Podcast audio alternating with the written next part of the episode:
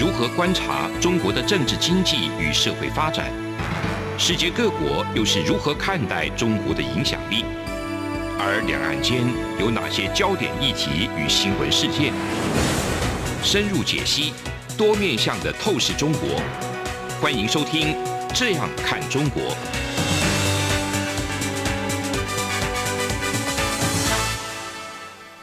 各位听众您好，我是主持人张振林。您现在收听的是中央广播电台《这样看中国》节目，张振林时间。今天我们要谈的一个主题是最近非常热门的一个话题啊，当然就是俄罗斯入侵乌克兰的这件事情。那我们今天主要先来谈一下这个最新战情的一个相关分析哈。邀请到两位来宾啊，第一位是这个国策院的陈文甲陈老师，主持人好。各位听众大家好，那台湾智库的董思琪董老师，大家好，欢迎两位的来参与这个讨论哈。那我想先叙述一下了哈，大概讲一下，因为这个事情虽然大家都知道啊，但是有一些背景啊，或者是一些源头啊等等，这个等于是俄罗斯对这个乌克兰动手哈，是在这个二月二十一号的时候，俄罗斯这边就主动来发表一个讲法，就是说他是要为了展现。对这个乌克兰东部的顿内茨克跟卢甘斯克这两个分离地区的一个部分，他们承认独立的一个实体哈，那随即就因为这样子一个理由来发动所谓的侵略一个行动，那这部分就是很快的哈，就是说俄罗斯这个入侵乌克兰是兵分多路，从南从北从东部都有。各个地点都来，空中地下哈，什么都有哈。那分了好几个点呢，全面性的，等于是全面性的入侵这个乌克兰。当然是乌克兰是非常大的一个国家了啊，人口也有四千多万嘛哈。那当然一开始他们进攻的一个路线，或者说一些作战的一个策略，都还是有一些呃以重要据点为主要。那这样的一个战局，当然是大家非常关心，因为。全世界来讲的话，虽然以前各个地缘政治或者说各个地区的一些小小规模的一个冲突还是都有发生哈，但是像这样比较大规模的一个战争，然后尤其又影响到可能是东西两方阵营民主跟独裁对决的一个态势哈，那这一次是比较明显。那俄罗斯这样大张旗鼓的做这样的一个入侵的动作，当然是嘴巴还是有他的一个理由。那事实上，其实用民主社会的一个角度跟观点来看的话，哈，那目前看起来是理由上面是比较不足了，哈。那明显的就是一个入侵一独立民主的一个国家这样的一个状况，哈。那我想先请教陈文甲陈老师，整体的一个战争的一个局势发展，哈。那当然，我们也刚刚有讲到。基本上三个层面嘛，一个它的原因，哦，原因我刚刚有稍微带了一下。那俄罗斯的目的在哪里？哦，以及它可能产生什么样的一个效应？是不是从这三个层面来逐一跟我们分析一下俄罗斯跟乌克兰战争的战局的一个面向？我想刚刚就主持人所提问的呢，我的想法是这样子。嗯，第一个呢，当然这个俄国总统普丁呢。他要下令到这个乌克兰，其实他是有一一段时间的安排的。嗯哼。那首先呢，他就首部曲是在二月二十一号呢签署法令，他正式呢承认乌东两个亲俄共和国的独立地位，然后呢，并以维和的命令来下令俄军进驻。嗯。哦，用维和。嗯。哦，就是让他师出有名。嗯哼。然后除此之外，在二十四号的时候，他宣布呢对乌克兰进行所谓特别军事行动。嗯。哦，他是扬明说，呃，让乌克兰要去军事化跟去。这个纳粹化，嗯，那军事化大概就是两个部分，就是说你乌克兰你很强了，你虽然已经没有核武了，但是你还是每天在这个做搞军事的动作，还有跟所谓的北约呢是眉来眼去。那除此之外，这个去纳粹化就是说，因为毕竟这个乌东这两个所谓独立的一个政治体呢，它其实大部分是俄罗斯的，因为我们知道这个乌克兰呢，它是承认双重国籍的，是啊，所以很多一大部分是属于俄罗斯人，所以他认为说你因为从这个明斯克。协议到现在已经哦，从二零一四到现在已经八年了，将近八年的时间。嗯哼，死伤超一万多人。嗯，那认为说你好像是在做种族的屠杀。嗯，所以他认为说用这两方式来来这个所谓的全面入侵乌克兰。嗯，那所以我们认定呢，他就用这个实际是欲加之罪，何患无辞。所以我们大家外界认定就是什么，就是一个侵略。嗯哼，好，那侵略过程中，其实他会这么敢这么大胆的进来，有两个很大因素。一个因素呢，他认为美国。他已经声明他不派兵了。嗯，那认为说，哎，这就问对，好一得出来。第二个是因为是他误判情势，嗯，他以为这个乌克兰呢，反正就是因为已经没有没有核武的部分，因为他毕竟俄罗斯他有这个所谓的，还有继续有这个所谓核威慑部队，嗯，所以他认为有一个一个有核武一个没核武，所以他就是呢扔头轻棍，嗯，就没他想说，哎，计划七十二小时就把他打下来，嗯，就没想到呢。嗯这乌克兰，我想那总统啊也是很有人气，嗯，他反正他还没跑，还要没跑，嗯，所以大家凝聚向心，军民的团结，然后再加上西方国家，虽然我认为说表面上美国事实没没有什么没有派兵，嗯，那美国不派兵的原因，我是要考虑的是说，他如果派兵，那变成是之间的一个冲突，对，只是战场选在这个乌克兰，乌克兰哦，所以他选择不派兵。但是不意味着他没有去动作，嗯，实际上也动作很多出来了，像经济制裁啊，像这个武器的这个援助等等，情报分享，还有情报分享等等。嗯、那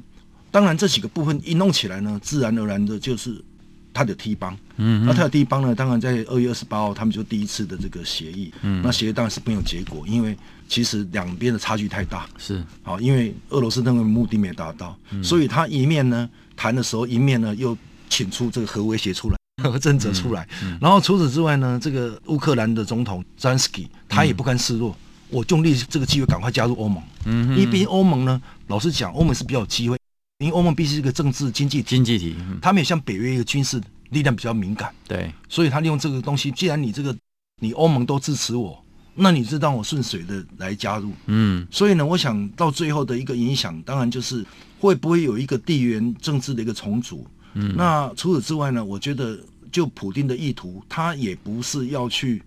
一定要去把这个乌克兰给占领了，嗯、他没有这个意图。为什么？嗯、如果意图，其实我们看呢，他是用常规的这个军力跟兵力，嗯、对，他到他最好的飞机也没了，嗯，人也不是很多到位，嗯，除此之外，他一些所谓弹道飞弹，他也没拿出来，嗯，他只是用就想说，反正就威责你，嗯，就是所谓用军事的力量来威责你，嗯、没想到呢。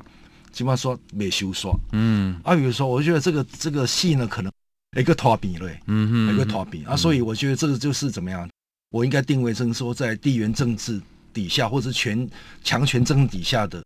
乌克兰是一个悲哀，嗯哼，是一个悲哀，是没错，对，因为每个国家其实国家安全就是他的利益，嗯，跟他安全嘛，那他认为说，我是想说，我要是所谓的至少要维持国家的这个独立主权，但是俄罗斯。一直在操弄，从二零一四年的这个克里米亚到现在两个乌东，你还承认他，对不对？你还外交支持，还跟他建交，当然孰可忍不可忍。所以这两方面都有他们的盘算跟想法。所以我想这个呢，这个后续结果我们有待观察。OK，那局势发展成目前这个一个样子了哈，就是说刚刚那个陈文甲陈老师也有讲到。呃，原本估计大概四天就想要拿下这个基辅了哈，呃，也整个然后做一个斩首啦，或者是呃扶植一个亲俄的一个政权等等哈。他们如意算盘本来是这样子打，但是目前看起来已经搞了十几天了哈。那乌克兰没有想象中真的这么所谓的那么容易，或者说这么弱哈。那俄罗斯也没有想象中这么强啊，但是。俄罗斯没那么强，也许如那个陈文甲老师讲的，他其实还有一些王牌还没有打啊、那这里这些王牌到底是什么？刚刚也有讲到，可能是一些比较洲际弹道飞弹比较强的武器等等。那乃至于现在又开始有讲到说，这个要普丁在这个电视中发表演讲，说是因为北约啊主要国家的高级官员允许自己的对他们国家发表一个很咄咄逼人的那个评论，所以他命令国防部长。跟参谋总长哈，就是将俄罗斯陆军威慑部队哈置于这个呃核武的那个威慑部队置于一个战斗警戒的一个状态，好，这等于是一个核子威威慑的一个状态之下，这个问题呢，那当然大家就很关切嘛，然后也有人拿这个问题去问一下拜登，拜登是好像一副老神在在的说啊，不用不用担心，不至于会动到核武，那事实上会会怎么发展？那战争随时都会有变化。如果一个决定性或关键性的一个事情发生的时候，到底这些我们刚刚讲的这些可能的因素会不会出现？那俄罗斯会不会到时候把王牌进出等等？董老师，你是怎么来看这个战局？是的，那。当然了，这个我们现在透过事后的这样的分析的来看的话，俄罗斯呢，它拥有这个全世界第二大的这个武力啊，然后对上这个全世界排名第二十二的军队的这个乌克兰呢、啊，嗯、那人口数上面也是非常的悬殊哦。一亿四千万对上四千万哦，那土地面积上更不用讲哦。虽然乌克兰很大哈，乌克兰如果包括了这个东边的顿斯特地区，还有包括这个克里米亚的话，是台湾的二十倍大。那去掉这三个地方，也是有十七倍大。对，就是很大的一个土地哦。但是遇到的是一个更大的这一个俄罗斯。嗯，那这样子相较之下的话哈，那本来大家觉得说这是一个很不对称的，那加上这个军力。再加上说，这个美国总统拜登已经马上就已经讲说，他不会参加这个场战争。嗯，嗯，那欧洲的国家呢，也因为乌克兰并不是北约的成员国，嗯，那所以也没有集体安全的防卫的承诺。所以在这个状况之下，我们可以看到说，本来大家也真的都预期哦，好像俄罗斯应该是可以轻易的呃能够进入这个乌克兰，然后呃颠覆他的政权之后，扶植一个亲。俄罗斯的这样子一个政权哦，那可是后来看到目前为止的话，当然我们看到的是乌克兰人哦，这个英勇的抵挡，然后加上国际呢这个源源不断的资源，那这个资源的话包括了情报，然后包括了物资，然后包括了呃外交手段，还有包括对于这个俄罗斯的这个制裁。嗯，那简单来讲，俄罗斯这样呃入侵这个乌克兰的举动，现在造成的一个结果就是欧洲更加的团结。嗯，那当然了，这个是非常吊诡的一件事情哦。因为俄罗斯要进入这一个乌克兰的原因，也是因为安全的议题啊，而且这安全的议题对俄罗斯来讲，他认为就是北约不断的东扩。那其实不只是北约啊，欧盟的这个想要加入的成员国也越来越多。那对于俄罗斯来讲，这不只是安全上的问题，在政治经济上面也都备受的压迫。那为了要让他的安全的考量能够这不要有这样这么大的这个威胁，所以俄罗斯就是想要用很快速的方法解决。乌克兰现在这个状况，然后让他的乌克兰的内部，简单来讲，他说所谓的纳粹化或军事化，很简单，就是要把现在的政权给颠覆掉，然后让乌克兰呢在境内不要有任何部署会能够威胁到俄罗斯的武器的机会，是就这么简单。可是呃，现在看起来是没有办法达到哈。那当然有很多可以讨论的地方啊。那我想很重要一点了，就是俄罗斯当然会认为说他手中有一个最后的武器，也就是说他有这个战略性的核武。好，那他可以用核武来做一个终结战局的一个准备哈。那但是事实上，这个世界各国现在非常瞩目俄罗斯的的状况，而且用非常严厉的经济制裁。但我们也要正视到一点哦，经济制裁不见得是那么的有用。对啊，例如我们也看到说，呃，北韩的状况就是这样。可是呃，俄罗斯的状况却让我们看到说，俄罗斯在经过民主化的这个过程呢，即便它现在只是呃。没有说完全的民主，嗯，但至少它有一个定期的选举，而且人民也可以接触到外界资讯上面的某种程度上面也是可以跟外界沟通的状况之下呢，嗯，现在的俄罗斯的民众跟当时苏联的军队是完全的不同的，嗯，对。那所以是不是有这种来自人民的力量，来对于他这个俄罗斯的这个普丁总统的行为来做一个反制？我觉得这是我们值得拭目以待的部分。这样听起来，这个变数还是非常多哈。好，我们节目进行到这里，先休息一下。这里是中央广播电台《这样看中国》节目，节目稍后回来。从两岸、国际、历史文化与财经等角度透视中国的《这样看中国》节目，每周一到周五晚间九点三十分到十点在中央广播电台播出。如果您对《这样看中国》节目有任何收听想法或意见，欢迎寄信到台北市北安路五十五号，也可以透过电子邮件的方式。节目有两个信箱：二零二零 at rti 点 org 点 tw，或是二零二零零二零三 news at gmail.com。再次谢谢听众朋友们的收听与支持，请持续锁定。每周一到周五晚间九点三十分到十点播出的《这样看中国》节目。各位听众您好，我是主持人张振林。您现在收听的是中央广播电台《这样看中国》节目。张振林时间好，我们延续上一个阶段的一个主题哈。那俄罗斯入侵这个乌克兰的一个最新的一个战情分析哈。那现在战争就是那个军事行动进行到这样子，显然未来还是很多变数。虽然暂时看起来是一个僵局哈，那倒是俄罗斯这边会不会有第二波或第三波，乃至于最决定性的一些呃发动大规模的一个攻击啊，这些都可能不能排除掉。那在这样的一个军事对峙、军事对抗的一个状态之下啊，当然和谈也是变成是俄罗斯或乌克兰，尤其是乌克兰哈，相当关切或者说想要主张的一个部分。那事实上，俄罗斯的代表团跟乌克兰的代表团其实已经也有谈过。那在这一次里头的一些会谈，当然两边感觉还是各自表述。把俄罗斯把自己的威胁感，然后表述得很清楚，要让乌克兰知道。那乌克兰当然首要的一个态度就是，你战争要先停止一些军事的一些活动跟冲突等等。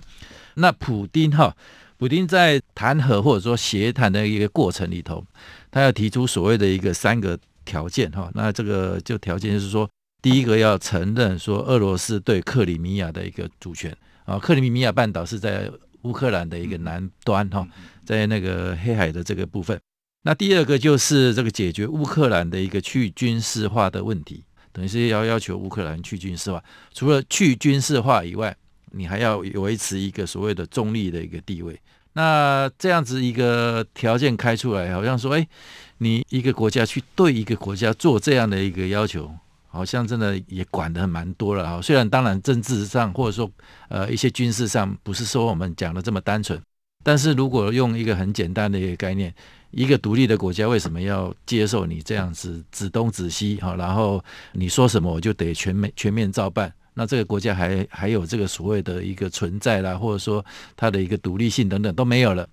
呃，作为一个独立的国家，它当然有做任何一个选择的一个自由哦，那显然这个问题就非常。矛盾更严重哈，那这个部分陈文甲陈老师，你是怎么来分析？我想这个普丁呢，就他这个提出的三个条件呢，当然就是要这个承认克里米亚哦，他的主权，他这拥有他的主权。第二个呢，他也是根据这次他这个所谓的二十四号入侵乌克兰啊，他所提到的两个出兵的理由，第一个是去军事化跟去纳粹化，第三个呢，他是希望这个乌克兰保持中立。嗯，好，那这个中立的过程中，它其实这个整个看起来呢，就是呼应我那一节上一节所讲的。其实这次呢，普丁之所以这个入侵派兵入侵乌克兰，他其实只是要去威责，其实只是要控制整个乌克兰局势，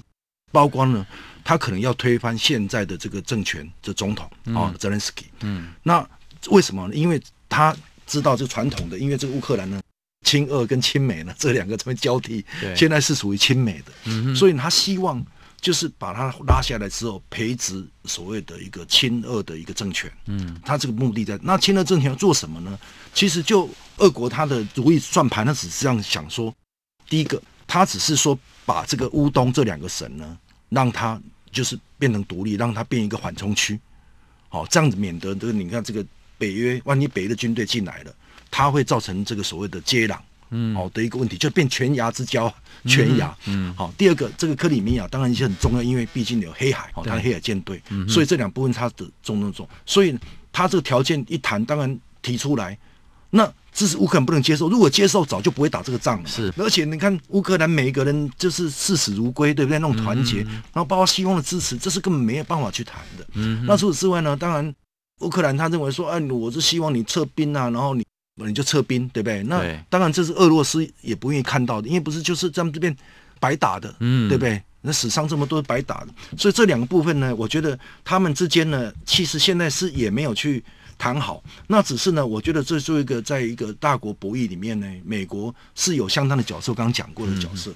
其实呢，与其是乌俄的谈判，不如是美俄的谈判。嗯，那美俄呢，其实现在的重点是美国，他现在要做一个是。这个印太战略，嗯，它的重点是在对中国的一个遏制，他不希望这个把这战场呢延烧起来，两边又中又俄，然后造成怎么样？他们中俄的一个亲密的战略伙伴协协作，嗯，那就对他很难处理，嗯，所以呢，其实到最后而言的话，我觉得这个部分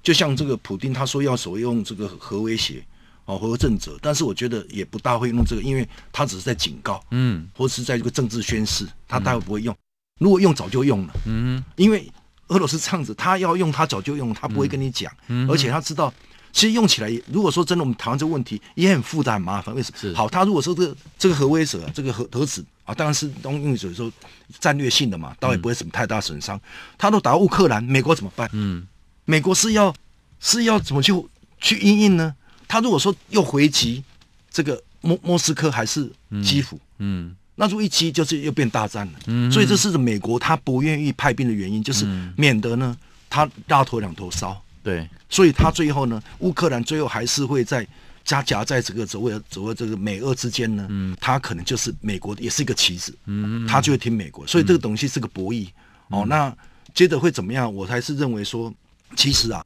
到最后我是担心，如果事情。没有谈到结果，俄罗斯可能会步向什么后尘？就是当初一九七九年入侵阿富汗一样，嗯哼，他却陷入泥淖，对，陷入泥淖，然后把他的国力给给消耗掉，掉。那消耗掉对美国也是好处，嗯、对啊，所以我想说呢，其实虽然美国没角色，我觉得是美国最有角色，嗯、美国怎么会没角色？然后我觉得说这个博弈呢，博弈其实我们现在包括中美博弈跟美俄博弈呢，其实不是我们单纯讲的博弈嘛，其实是一个竞赛，也不尽然只是一个军事。也包括他外交跟他的经济，嗯、所以你看，这是用外交、用经济制裁，嗯，还有提供适度的武器给他们，嗯哼，这用三位一体呢来遏制俄罗斯，让俄罗斯呢最后呢，反正我的预预测这样，最后呢可能就是哎彼此之间呢就达到一定的默契，就是反正你乌东哦，你就让你跟这个乌东就变成一个缓冲，嗯，然后克里米亚呢就是维持为了现状，嗯，而只是说你。最后只是稍微退一步，乌克兰退一步，不要再去在乌东呢再搞东搞西的。对，可能最后变成这样子一个结局，嗯嗯嗯这样子让好让美国人能够全心全意来对待、来处理印太事务。OK，来应对应对中国。这样，美国其实这一次啊，在这个俄罗斯入侵乌克兰之前呢、啊，他们这个也不断的已经在做一些示警了哈。那一直讲啊，狼来了，狼来了，哎，结果狼真来了哈。那狼既然来了哈，那这一批狼到底要怎么来把它料理一下，或者说怎么来处理啊？那如果这批狼闯入了一个地方，那没有得到它的适当的一个满足，它到底会不会是用更加的个张牙舞爪哦，大肆搞破坏啊，让这个乌克兰国家这个战场变成一个焦土啊？那或者是真的呃长期这样子呃延续下去？刚刚也有讲到。好，那中国中国的角色其实也被各界在留意了哈，就是说，因为现现在看起来，呃，等于是几乎所有的一个民主阵营的一些国家跟地区也好，那都是全面性的谴责这个俄罗斯啦，或者说对俄罗斯的这个入侵有比较大的一个制裁的一个动作，但是那个俄罗斯这边哈，唯一可能唯一比较大、比较具重要的一个盟友，那当然可能就是中国这边。那中国这边其实已经有相当程度的一个表态，或者说有一些动作是值得关注了。那基本上，呃，比如说联合国要发布这个谴责，或者是要求撤兵等等，那中国的一个态度就是弃权。那弃权，我们可以解释为这是一个默许。好。其实乌克兰因为跟中国也有也有建交嘛，那乌克兰外长也跟中国的外长也有做一些通话哈，那两边就就讲到说，像乌克兰的这个外长库列巴哈，他有向王毅哈，中国的外交部长王毅讲讲这个部分的时候，希望他有提出一个期待啊，就期待这个中国能够实现停火的话，然后呢展开一个斡旋的一个工作哈，那这样的一个。态度其实也很清楚了。那所谓的打蛇打三寸嘛，或者说你要解决事情，你要抓住一个很 key point 的一个部分。那虽然西方国家来讲的话，像法国、德国之前也有很多的那个国家元首，他们也居中想要去扮演调停啊，或者说一些和谈等等，但是效果不是这么好。那中国到底可不可以期待？乌克兰这样期待是不是有点不太实际或者怎么样？那中国到底他的想法会是什么？那请教一下这个董思齐董老师。那我觉得很有趣的一点啊，就是说虽然中国跟乌克兰啊那关系是非常的友好啊，那其实也有非常多的这个合作计划。那中国也是购买非常多乌克兰的这个农产品哦，但是事实上，在俄罗斯侵略乌克兰的事件之中呢，嗯，中国似乎是早就知情了哈。那所以我们可以看到一个。很重要的一个呃时间上顺序上面嘛，那在北京冬奥开幕式之前，那普丁跟习近平会面之后，对，那当时发表了一个中俄联合声明啊、哦，那里面最主要反对的是什么？反对北约扩张，还有呢这个反对澳英美三国的安全的联盟啊，奥克斯对于这一个中国和俄罗斯的这个利益嘛。那从这边来看的话，呃，我们也可以看到一点了，就是说，过去俄罗斯在这个二零零八年，在这个北京冬奥之后去入侵乔治亚，对，然后二零一四年在俄罗斯的这个冬奥之后去。去入侵这个克里米亚，那本来就是在这种大型的国际活动的前后左右的时候，那也是一个比较好动手的时机的时候，他们会有这些这个武力的动作。但这次呢，呃，其实西方有一些国家，包括英国，都在讲说，这很有可能在北京冬奥期间，很有可能就会开始做这个动作。就后来没有，后来是等到北京冬奥之后，然后才出兵嘛。那这个媒体上面，包括《纽约时报》，他们也提出来说，中国恐怕是早就知情了哈。嗯那所以。从这点来看的话，如果说呃乌克兰希望说从中国这边得到一些什么取暖或者来做调停的话，显见的有一点点困难啦。那原因就是中国其实事先就已经大概知道有这样的状况啊，那只是为了自己的国家利益，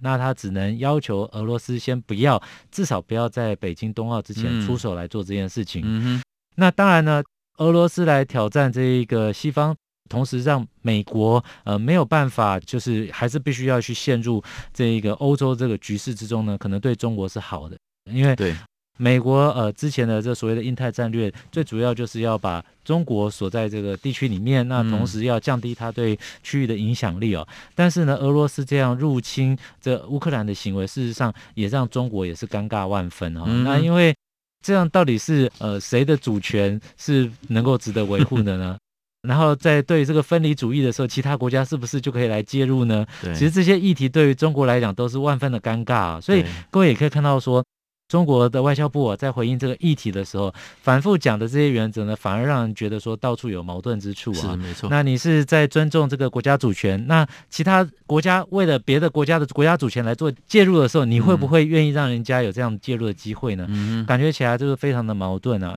那更重要一点是啊，在透过这个中俄联合声明，还有一个实际的一些经济的上的合作计划之下，事实上中国跟这个俄罗斯购买了大量的天然气，然后和这个燃煤，然后还是用期货的方式啊，也就是说钱先给了，然后还没有收到东西，结果这笔钱现在看起来好像就变成了俄罗斯准备来入侵这乌克兰的经费啊，战争的经费啊，所以从这点来看的话，我觉得现在的。局势的演变之中呢，中国呢，它没有办法直接站到俄罗斯的那一边去。嗯，那它要维持中俄之间的友好关系，又必须要维持它在国际之中，它是一个好像是个比较正面。那同时，它也不要因为俄罗斯的事件之后，也跟着一起被制裁的这样的状况之下呢，嗯、那所以它显得非常非常的尴尬。OK，其实中国。对他自己来讲的话，他自己 马上那个今年就二十大的一个一个重要的一个政治大戏哈。那当然在这个国际上，他也不会轻易的去轻启事端了哈。那讲话是讲的四平八稳啊，很漂亮，但是是有讲等于是没讲一样。那他这个问题可能暂时就会隐晦掉，或者说回避掉了哈。那乌克兰的期待，我看是真的是太遥远了，也太不切实际了啊！那以上就是我们今天这样看中国节目，节目到这里就告一个段落，谢谢。从两岸、国际、历史文化与财经等角度透视中国的《这样看中国》节目，每周一到周五晚间九点三十分到十点，在中央广播电台播出。如果您对这样看中国节目有任何收听想法或意见，欢迎寄信到台北市北安路五十五号，